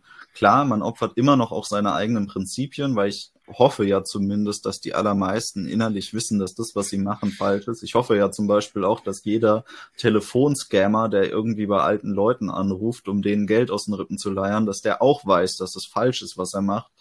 Aber man opfert das halt, um das schnelle Geld zu verdienen. Ich hatte ja so dieses, diesen Blick erstmal auf das Thema Hasseln und Hustler aus dieser ähm, Bodybuilding-Blase heraus, ja. Dass früher die Bodybuilder, um sich diese Zeit leisten zu können, die sie brauchten, um irgendwie in eine Pro-League aufzusteigen, weil das kostet nun mal Zeit, egal wie viel Shortcuts man sich leisten kann, egal wie krass der Stoff ist, den man sich leisten kann, man muss da ganz schön viel Zeit reinstecken und diese Zeit frisst eigentlich alles auf. Das heißt, das muss man sich ja auch fragen, wie geht das denn? Wie kann jemand jeden Tag für Stunden im Fitnessstudio stehen, sich den ganzen Tag Reis mit Pute und Brokkoli kochen, also das dauert ja auch seine Zeit, das ganze fressen, genug schlafen, sich den Stoff irgendwann reinjagen und kaufen und gleichzeitig noch arbeiten für das ganze Geld, das er dafür braucht. Also das funktioniert halt nicht. Und viele dieser Pro League Bodybuilder, die haben sich halt auch damals ihre Zeit teuer erkauft, ja. Das waren oftmals Leute, die, die ihr eigenes Selbstbild verraten haben und die auch große psychologische Probleme deswegen hatten, weil sie sich prostituiert haben, um sich das leisten zu können in irgendeiner Form. Ja, also da gab es wiederum einen großen Markt die haben sowas abgescannt, die haben irgendwie auf dem Amateurmarkt geguckt, okay, der will da rein, der will unbedingt aufsteigen, ja, und dann biete ich dem halt was an und der muss eine gewisse Leistung dafür liefern. Und dann ging das halt oft in irgendwelche Escort-Schienen rein oder sonst was. Und sehr, sehr viele dieser ähm, Bodybuilder, die waren, kamen ja eigentlich aus so einer Richtung heraus, wo sie extrem hypermaskulin sind, ja. Also sie haben dieses Männlichkeitsbild für sich selber sehr, sehr hoch gewertet und haben das dafür verraten, haben das geopfert, um eben das Geld zu haben, diesen Lifestyle zu finanzieren. Und das muss ich sagen, dass dieser Ursprung, das war ja einfach nur selbstdestruktiv. Und heutzutage ist es mehr in diese Scam-Schiene reingerutscht. Ja. Aber das finde ich ein sehr interessantes Beispiel, weil es tatsächlich dieses Verraten der, der eigenen Prinzipien komplett unfassbar glasklar darstellt also man, wie du schon gesagt hast, man hat dieses hypermaskuline und man, man verkauft sich dann an irgendwelche Escort-Services und man ist im Prinzip das komplett umgedrehte. Ich weiß nicht, macht als, wenn ich dann, dann trotzdem erreiche, dass ich dann die Pro-Card bekomme und dann auf einmal sponsert bin von irgendwelchen anderen, echt, das muss doch irgendwie an einem nagen, oder? Also das kann ich mir nicht vorstellen, dass man, dass das einen un, unverletzt dann irgendwie weiterkommen lässt. Ja, es gibt dieses Buch Little Big Man von Alan Klein, der da ähm, sehr viel Zeit verbracht hat in der Bodybuilding-Szene in Amerika und der genau diese Diskrepanz immer wieder gesehen hat. Der war in unterschiedlichsten hochrangigen Fitnessstudios unterwegs und hat da mit den Leuten geredet. Über Jahre hinweg hat er das alles begleitet und beobachtet und ähm, hat festgestellt, dass sehr viele Bodybuilder daran zerbrechen, an diesem Widerspruch, ja, dass sie eigentlich diese, diese Hypermaskulinität immer gepusht haben, aber die dann für viele Dinge einfach opfern mussten, ja, abgesehen von diesem Hasseln. Aber das ist eben genau das, das ist nicht nachhaltig, es ist nicht gesund. Viele Leute opfern sich selber damit. Aber auch das, Tom, ist, ist halt wieder ein, ein, ein sehr schwieriger Grad. Ich meine, es, es kommt immer darauf an, was ist das für ein Mensch, was für Potenziale und Perspektiven stecken in dem drin. Und diesen, diesen Trade-off zwischen Kurzfristigkeit und Langfristigkeit, den, wirst, den wird jeder Mensch in, im Laufe seines Lebens immer wieder durchmachen müssen. Also bei, bei allem theoretischen Strukturgeplane, was ich machen kann, bei jeder Strategieentwicklung, am Ende muss ich irgendwann operational in die Umsetzung. Irgendwann ist der Tag gekommen, an dem es losgeht. Und wenn ich halt nicht die Informationen habe, nicht die Kapazitäten habe, nicht das Verständnis dafür habe, was ich denn erreichen könnte, naja, dann werde ich natürlich voreilig loslegen. Aber das ist ja immer so. Ist ja immer so. Meine Perspektive weitet sich ja erst im Laufe der Zeit. Also heute, wo ich, wo ich arbeite, weiß ich ja gar nicht, was ich in zehn Jahren alles machen kann. Aber trotzdem muss ich ja heute arbeiten, weil ich muss den Punkt in zehn Jahren ja erstmal erreichen. Und wenn du, wenn du dann natürlich denkst, dass du diese eine Perspektive hast und nutzen kannst, und so wie Ronnie Coleman zum Beispiel, deinen Körper komplett zerstörst, aber dafür ein, eine Legacy baust, die dieser Mensch in keiner anderen Weise so hätte bauen können, naja, dann ist halt die Frage, wo, wo, wo ist es das wert oder nicht wert? Das, das kann man dann nicht mehr qualitativ bewerten. Hm. Weil ich glaube, ich glaube, das, was Ronnie Coleman mit dem Preis seiner Gesundheit bezahlt hat, ist es für ihn zum Beispiel wert. Aber auch hier muss man wieder sagen, das ist wieder dieses klassische Beispiel. Wenn du Rockstar werden willst, dann ist es meine Pflicht, dir zu sagen, dass das eine dumme Idee ist. Studier lieber Zahnmedizin, da wirst du mit sehr viel höherer Wahrscheinlichkeit ein gutes Leben haben. So, aber wenn jeder so denken würde, dann würde es ja keine Rockstars geben. Also diese 99 Prozent von Leuten, die denken, sie werden Rockstars, die mir dann am Ende meinen Teller bringen im China-Restaurant, die braucht's ja auch. Also das, das, das, das ist ja das Fiese dran. Es braucht ja diese ganzen geplatzten Träume, damit überhaupt einer wahr werden kann. Weil wenn alle sagen, ich mache es nicht, dann wäre es nicht entstanden. Es gibt aber verschiedene Arten und Weisen, wie du an deinen Träumen arbeiten kannst. Sicherlich, aber es gibt auch verschiedene Arten und Weisen, das wahrnehmen zu können oder nicht. Ich meine, es gibt meiner Meinung nach nachhaltigere Herangehensweisen. Und wenn du Rockstar werden möchtest, dann gibt es auch dafür Alternativen. Also. Aber erklär die mal dem Rockstar. Ja. Nur, dass der, der Hustler ja gar nicht das konkrete Ziel hat. Also Rockstar zu werden ist ja schon eigentlich ein sehr konkretes Ziel was man vor Augen hat, an dem man arbeiten kann, worauf man hinarbeiten kann. Aber so der moderne Hustler, der Scammer-Hustler, der hat ja eigentlich gar kein konkretes Ziel, außer reich zu werden. Ich will mal ein Reicher sein. So wie ich dahin komme, ist eigentlich scheißegal. Ob ich jetzt in der WhatsApp-Gruppe irgendwie meinen Umsatz generiert habe oder ob ich Leute, keine Ahnung, mit Energy Drinks oder sonst irgendwas ges gescammt habe, ist eigentlich egal. Ähm, Hauptsache, ich bin am Ende der, der Millionär, der ich sein will. Das stimmt. Und das unterscheidet auch den Rockstar und Ronnie Coleman von den Persönlichkeiten, die wir jetzt die ganze Zeit diskutiert hatten. Ronnie Coleman wollte einfach der größte Bodybuilder der Welt sein und eben diese Legacy aufbauen, wie du gesagt hast. Der Rockstar möchte seine Musik und die Emotionen, die da drin stecken, an die Massen dieser Welt weiter vermitteln. Andrew Tate möchte einfach nur reich sein Wobei auch der davor ja äh, äh, Kickbox-Weltmeister war. Da kommen wir wieder auf die Geschichte zurück, äh, ob er nicht irgendwann korrumpiert wurde.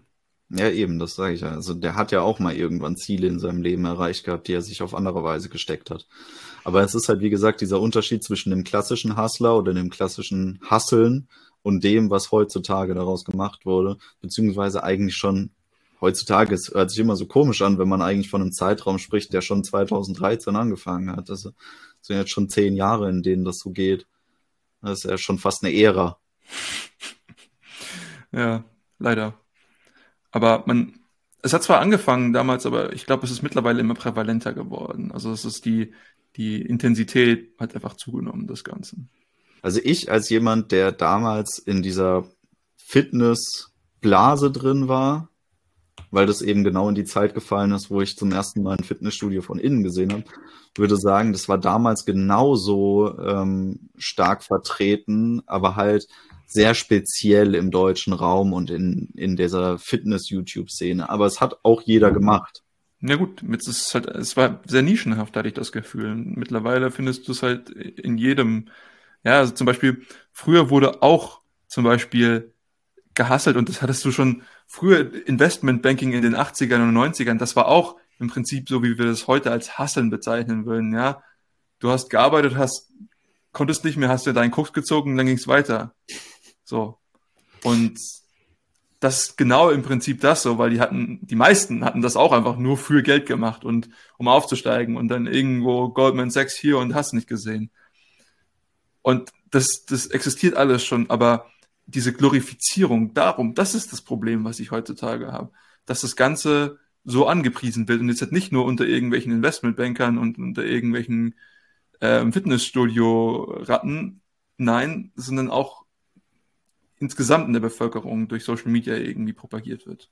Das ist einer der großen Probleme, die ich an dem Ganzen sehe. Ich glaube, das ist aber eine Fake-Glorifizierung, weil das machen ja die Personen, die das pushen. Also es ist ja nicht irgendwie von außen, dass ganz viele Leute Videos darüber machen, wie geil das ist, sondern es ist ja eher das Gegenteil. Ganz viele Leute machen Videos darüber, die davor warnen und die Akteure sind aber präsenter geworden. Und das liegt daran, dass wir nicht mehr diese geschlossenen Blasen haben, die der Investmentbanker, die der deutschen Fitness-YouTube-Szene oder so, sondern durch diesen Shortform-Content, also YouTube Shorts, TikTok, Stories, Instagram, alles Mögliche, was sehr schnell konsumiert werden kann, was auch sehr schnell mit Reichweite gepusht werden kann, das ähm, bläht sich auf und geht in deine Konsumbubble rein. Also du, du konsumierst nicht mehr nur exklusiv das, was du möchtest und das, was du sehen möchtest, sondern diese Form des Contents, die geht ja damit rein. Und deswegen sind genau diese Geschichten viel, viel präsenter, weil auch sowas wie, wie Twitter-Posts oder sowas, das kommt ja so schnell in eine Timeline reingespült, dass du dich davor gar nicht verwehren kannst. Das ist einfach so. Und dadurch sieht man es öfter und dadurch kommt es einem so vor, als wäre das irgendwie glorifiziert. Das erreicht aber einfach nur mehr Leute. Es ist aber nicht so, dass mehr Leute denken, das wäre erstrebenswert. Es gibt vielleicht mehr Leute, die drauf reinfallen, weil es einfach mehr Reichweite generiert. Aber ich glaube, die Blasen sind immer noch dieselben. Die sind jetzt nur viel sichtbarer als früher. Ich glaube auch, dass du damit mehr Leute eben in diesen Kult hineinziehst. Zwangsweise. Also ja, die Reichweite ist höher, sicher, sicher. So ein bisschen in Referenz zu der Winner Takes It All Economy, die das Internet halt einfach produziert. Das beste Beispiel sind immer die Musiker. Bevor es Technologie gab, gab es in jeder Stadt irgendeinen Musiker, der halt dann in der Bar oder im Ballsaal oder so halt abends Musik gemacht hat. Und irgendwann gab es halt Schallplatten und dann hat halt eine Band eine Million Schallplatten verkauft. Dann wurde die Schallplatte aufgelegt und dann war halt der Klavierspieler gefeuert, weil es irgendjemand anders halt besser konnte. Und Aber was wir heute sehen, ist halt nicht, dass, dass sich unbedingt der Beste durchsetzt, sondern dass halt der Algorithmus das pusht, was eh schon gepusht ist. Und dann entstehen halt immer wieder so Szenarien, in denen manche Leute, ohne dass sie jetzt wirklich groß kompetent wären, absolut weltberühmt werden.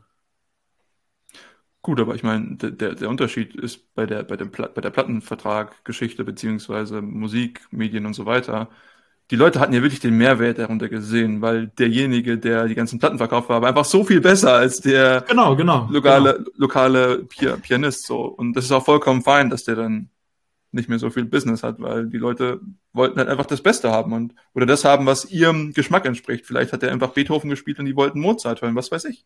Aber wie du genau richtig gesagt hast, das Problem ist, dass jetzt halt Kompetenz nicht mehr der treibende Faktor ist von dem, was den Leuten vorgesetzt wird. Die Popularität als solche hat den Kern des Wertschöpfungsprozesses erobert. Ja. Und das ist halt ein Problem. Und das, das sehen wir überall. Also das, das, egal ob das Social Media ist oder Politik, das hm. ist überall so. Aber es ist nicht nachhaltig. Nee, das ist nicht nachhaltig. Aber das, das wird sich auch selbst wieder korrigieren. Genau, also das bricht irgendwann zusammen. Muss. Weil, weil irgendwann kommt der, der Skill-Check so. Und wenn du das Skill nicht hast, dann ciao, Kakao. Shadow Risk, ey, da könnten wir jetzt doch auch mal drüber reden. Ja, lieber in einer anderen Folge. ja, aber es ist halt eben genau das, was ich meine, dass, dass Andrew Tate ist, verkauft ja nichts Bewegendes oder so mit seiner komischen Hustlers Academy, sondern der kann einfach gut mit Algorithmen. Also dieses, diese Social Media, Werbestrategien, das ist das, was sie alle irgendwie gemeinsam haben, was, was auch damals in den Startjahren so das war, was sie gepusht hatten, wenn es darum ging, irgendwelche Programme zu verkaufen, wo dann irgendwie so ein Copy-Paste-Shit drin war. Das ist aber das, was sie heute perfektioniert haben. Und deswegen sieht man diesen, diesen Rise, also den Aufstieg der Scammer.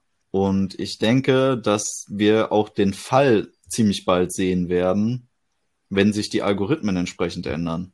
Ja, ich glaube, die, die jeweiligen Plattformen profitieren schon stark von auch diesen Persönlichkeiten. Ich kann mir vorstellen, dass das so eine Art symbiotische Bewegung ist. Weil natürlich, wenn, wenn die eben diesen Form von Content produzieren, die einfach nur darauf abspielt, deine Aufmerksamkeit so intensiv wie möglich in einer recht kurzen Zeitspanne zu erobern, dann haben die natürlich auch Anreize, eben solche Persönlichkeiten auf ihren Plattformen zu, zu hosten. Also ich weiß nicht, ob das sowas ist. Ich, ich glaube eher, dass man da eine, glaube ich mal, so eine, so eine Bottom-up Revolution bräuchte der Menschen, die dann eben sagen, hey, das ist vielleicht nicht das, was ich haben möchte, nicht das, was ich sehen möchte, nicht das, was ich mit meinem Leben machen möchte. Aber äh, ich meine, mehr als einen Podcast darüber machen, gut, man kann schon mehr machen, aber ich glaube, schon mal gut anfangen. ja, also, naja, aber so wichtig ist uns das jetzt auch wieder nicht, muss man auch wieder gestehen. Das ist ja auch so eine Sache, ne? Ich meine, äh, wir, wir könnten sicherlich dezentralisierter, also das, das System an sich dezentralisieren, dass es dezentraler wird. Aber es ist ja auch so eine Sache, wo, wo wir ganz ehrlich sagen müssen, äh, es ist jetzt nicht direkt unsere Aufgabe, die ganzen Leute davor zu bewahren, von irgendeinem Hustle Culture Bullshit gefangen zu werden, weil ehrlich gesagt sind mir die Schicksale dieser Pappnasen auch völlig Latte. Ja, so würde ich da, glaube ich, nicht ganz rangehen. Ich glaube, wir können schon einen Beitrag dazu leisten, aber. Ja, in einem gewissen Grad, das machen wir ja auch. Es geht, es geht darum, dass jeder für sich individuell diese Entscheidung treffen muss. Und. Und wir haben nicht die Pflicht, jetzt dafür andere zu Märtyrer zu werden. Zu einem gewissen Grad kann ich das nachvollziehen und verstehen, weil was wir ja sehen ist, das ist so, das ist edgy Content inzwischen, was die da pushen. Das ist genauso diese Schiene, in die man früher als ja pubertärer und vielleicht auch noch als junger Erwachsener so drauf angesprungen hat. Ich meine, das ist peinlich, wenn man das zugibt, aber es gab, glaube ich, für, für jeden von uns mal so eine Phase, wo man irgendwie auf so diese edgy Schiene abgefahren ist, dass man sagt, oh, schwarzer Humor, voll lustig oder oh, diese Sarkasmusgruppe, hast du die schon gesehen? Oh, die machen manchmal Witze, die gehen schon über Grenzen und das ist so Content, den man in seiner rebellischen Phase irgendwie so gerne ähm, konsumiert. Diese, diese Schiene, die wird halt ausgenutzt, ja, um, um genauso Leute zu catchen, die gerade in so einer Lebensphase drin sind, wo sie dafür empfänglich sind. Und deswegen ist mir schon irgendwie an dem Schicksal der Leute gelegen, die darauf anspringen, weil die können nicht wirklich was dafür. Ich glaube, das ist eine relativ normale Phase der menschlichen Entwicklung, die man durchmacht und wo man auch durch muss. Und früher war es halt so, dass, ja, man hat halt ein bisschen rebelliert aus sich selbst heraus. Das wurde aber nicht irgendwie, da gab es keinen, der das abgegrast hat. Oh, da, da ist diese Gruppe von Menschen, die sind gerade empfänglich dafür, da muss ich jetzt rein, die muss ich jetzt irgendwie für meinen eigenen finanziellen Vorteil irgendwie ausnutzen. Und das ist aber genau das, was gemacht wird. Und deswegen finde ich es auch wichtig, dass wir eben hier so ein bisschen Aufklärungsarbeit leisten, dass aber jeder so ein bisschen seinen Teil dazu beiträgt, um den Leuten zu zeigen, dass das eigentlich Scam ist und dass es nachhaltigere Wege gibt, da ähm, ja auch zu rebellieren. Also stimme ich dir definitiv zu. Es gibt einfach auch unglückliche Geburtskohorten, muss man so sagen. Aber auch da ist halt, ist halt die Sache einfach, es hängt viel mit Zufall zusammen und dann hat man manchmal Pech oder nicht. Und das äh, schafft aber keine Pflicht, äh, bei den anderen dann, dass man das definitiv unter, unter Preisen, die man nicht gewillt ist zu zahlen, auch lösen muss. Ob es jetzt unglückliche Kohorten gibt, weiß ich nicht. Na, ich, ich, ich glaube schon, dass alle Leute, die so ab 2005 bis 2010 geboren wurden, einen erheblichen Nachteil gegenüber uns hatten, weil wir mit der Technologie trotzdem noch groß geworden sind, aber halt nicht prädominanterweise. Das macht schon einen massiven Unterschied. Wenn, du, wenn ich in der Schulzeit dauernd auf TikTok rumgehangen wäre, dann wäre jetzt meine Aufmerksamkeitsspanne auch am Arsch. Aber ich hatte halt einfach Glück, dass es das nicht gab. Ich glaube, das kann man gar nicht so unbedingt sagen, weil ich weiß nicht, ob ihr das auch beobachtet habt, aber zum Beispiel unsere Eltern oder die Generation unserer Eltern, die haben ja das nachgeholt, was wir durchgemacht haben in unserer Kindheit oder unserer Jugend, dass die jetzt so reinrutschen in diese Social Media Geschichten oder jetzt nicht, also das ist auch schon lange durch. ich meine, wer kennt's nicht, die Entwicklung der eigenen Eltern erst oh, kennst du schon dieses Wer kennt wen? Voll interessant, da kann man alte Schulkameraden finden und auf einmal sind sie dann alle auf Facebook und dann haben sie auf einmal YouTube für sich entdeckt und so. Also diese, die, die holen die Entwicklung nach, aber langsamer. Es ist so ein mhm. bisschen dieses äh, CDU-CSU-Programm. Ja, wir machen schon das, was alle machen, aber halt ein bisschen langsamer. Wir gucken mal. Ja, das ist so, das ist so das, was man beobachten kann. Und ich glaube, die, die müssen da auch durch und vielleicht in fünf Jahren machen die dann auch alle TikTok, wenn das dann schon keinen mehr interessiert. Das sind diese Social Media Entwicklungen. Deswegen sage ich auch, wir werden den, den Fall des Ganzen auch beobachten, weil dieser, dieser Short Content, den gibt's auch nicht mehr besonders lang. Da wird auch irgendwie das nächste große Ding kommen und dann ist das wieder vorbei und keinen interessiert's mehr. Es gibt wenig Medien, die sich wirklich lange halten. Da, da können alle theoretisch reinrutschen, aber viele Leute sprechen halt auf diese komische Schiene drauf an, weil sie gerade eine Phase durchmachen. Und diese Phase ist halt, ey, ich bin Edgelord und ich muss anecken in der Gesellschaft, ich bin nicht wie alle anderen, ich muss mich jetzt mal hier abgrenzen und meinen Individualismus irgendwie nach außen kehren. Und dann bist du empfänglich für so einen Scheiß, ja, dann bist du so empfänglich für dieses, oh, die sind ganz anders als alle Leute, die scheißen auf die Gesellschaft, da muss ich jetzt auch mal reingucken. Ich glaube, wir haben das Thema zwar noch nicht vollumfänglich umrissen, aber ich glaube, wir haben schon einen ganz guten Einblick gegeben, was unsere Meinungen dazu sind. Habt ihr denn noch irgendwelche Punkte, die ihr gerne angesprochen haben würdet oder irgendwelche letzten Worte? Lasst euch definitiv nicht verarschen. Also das ist eine Sache, die heutzutage wichtiger ist als jemals zuvor wegen der Informationsflut. Also es, es prallt einfach so viel auf uns ein, dass wir uns ja fast schon aktiv dagegen wehren müssen manchmal. Und das ist halt eine Sache, seid da wirklich vorsichtig und seid skeptisch und lasst nicht alles an euch ran, was ihr hört. Und aber im gleichen Zuge natürlich auch wieder, fieserweise, wenn ihr was Gutes hört, dann erlaubt es auch, dass es an euch rangeht. Mhm. Weil es, es gibt da draußen im Internet wahnsinnig viele gute Creators, die wirklich einen Hammer-Content produzieren. Und wenn man dann mit dieser ewig treuen Skepsis in diese Phase reingeht, dann sorgt das dafür, dass man auch viel wieder nicht mitnimmt. Schwierig. Das, das ist sehr schwierig, ja. Sehr, sehr zweischneidiges Schwert. Ja, also was ich gerne noch äh, rüberbringen würde, ist, ihr könnt gerne hasseln, aber wenn ihr hasseln wollt, dann opfert lieber ein paar Stunden Schlaf und lest ein gutes Buch. Das ist, äh, da habt ihr langfristig mehr von. Und ihr habt äh, auch gehasselt. Ja, vielen Dank für eure Einsicht. Wenn ich irgendwie noch was sagen will, es ist äh, auch wenn das Ganze eine recht schwierige Reise sein kann, versucht das zu finden, was euch im Leben glücklich macht. Sucht euer Wieso und bitte verankert das nicht in Geld oder Status. In diesem Sinne bedanke ich mich bei euch Zuhörern und bei euch beiden, Tim und Tom, für die Diskussion. Ich bedanke mich für eure Zeit. Falls ihr irgendjemanden kennt, der diesen Content interessant finden würde, gerne weiterleiten. Wir freuen uns sehr darüber. Und ich wünsche euch einen wunderschönen Rest des Tages. Macht's gut.